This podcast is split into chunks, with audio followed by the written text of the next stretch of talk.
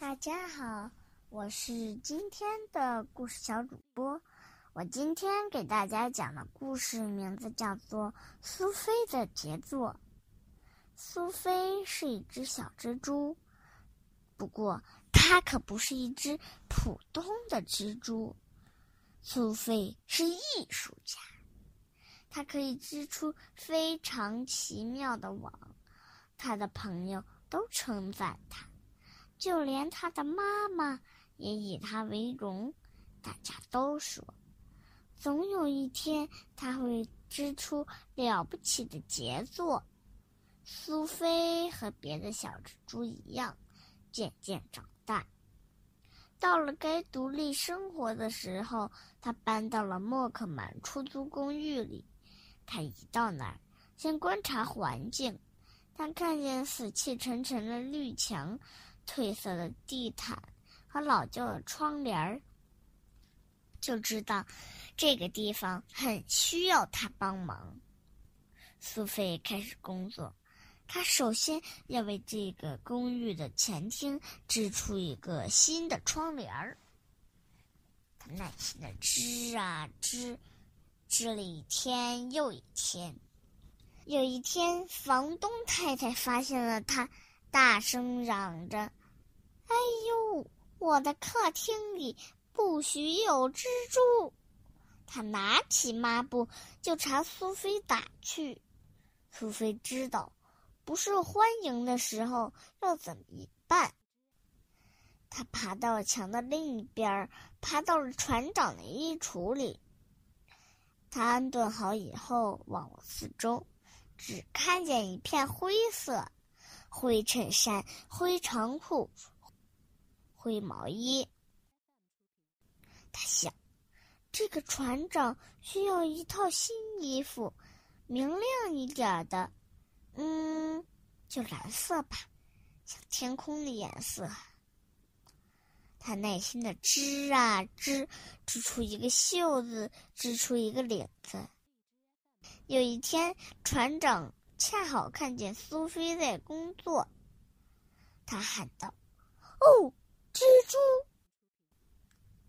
他爬上窗台，爬到了屋顶上。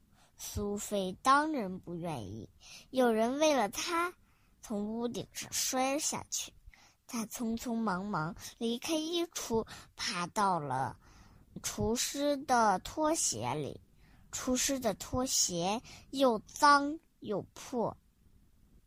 他想，我必须先休息一下。然后，为厨师织一双新拖鞋吧。他刚挤进拖鞋的前端，就立刻被甩了出来。怎么了？是地震吗？不是，是厨师把苏菲甩出来的。厨师气得大骂：“哎呀，恶心死了！你这个丑八怪！”丑蜘蛛，苏菲听了好伤心。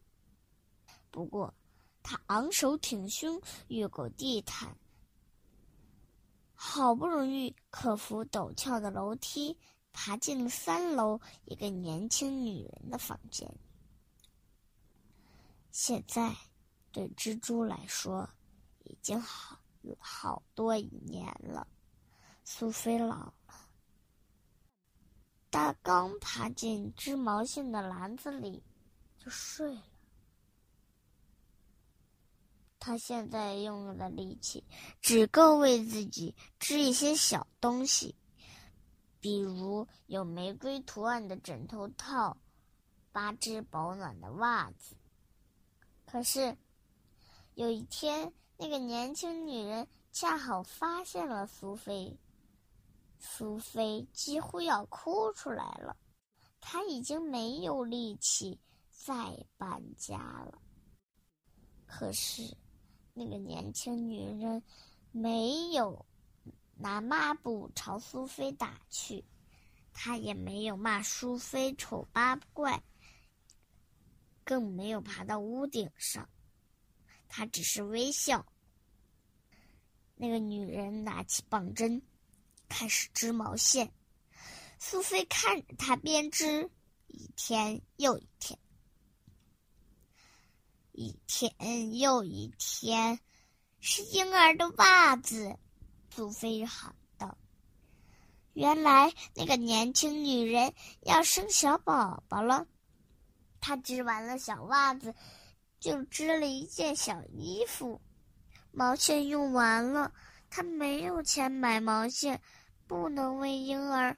织小毯子了，房东太太说：“没关系，储藏室里有条咖啡色的旧被子，你就用那个吧。”苏菲看见过那条旧被子，又脏又破，颜色也很灰暗，根本就不适合小宝宝。苏菲知道该怎么办。她必须织一条毯子。她还年轻的时候啊，这种小事根本难不倒她。可是苏菲现在老了。苏菲爬上了宽阔的窗台儿，月光照进了屋子里。她想：太好了，我可以把这些银白的光线也织进小宝宝的毯子里，还要加上星光。苏菲开始工作，她不停地织啊织，织啊织，还不断地想出新点子。她把那些好点子全都织进毯子里，就发出香气的细棕枝，夜晚的景色，古老的摇篮曲，快乐的雪花儿。苏菲织的不停，她不吃也不睡。她从来没有像现在一样疲倦，这么坚定。有一天，苏菲知道毯子的最后一角时，听到了小宝宝诞生的哭声。在那个角，苏菲把自己的心也织进了毯子里。那天晚上，那个年轻女人。刚想用房东太太的旧被子给小婴儿盖时，突然发现窗台上有东西，那是一条毯子，好柔软，好美丽，好像为王子准备的。年轻女人知道，那不是一条普通的毯子。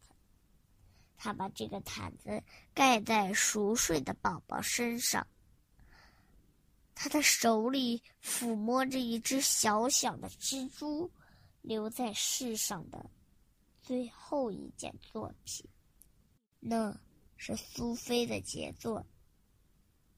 小乖乖，今天的故事就讲到这里了。如果你们喜欢的话，嗯，点个赞哦。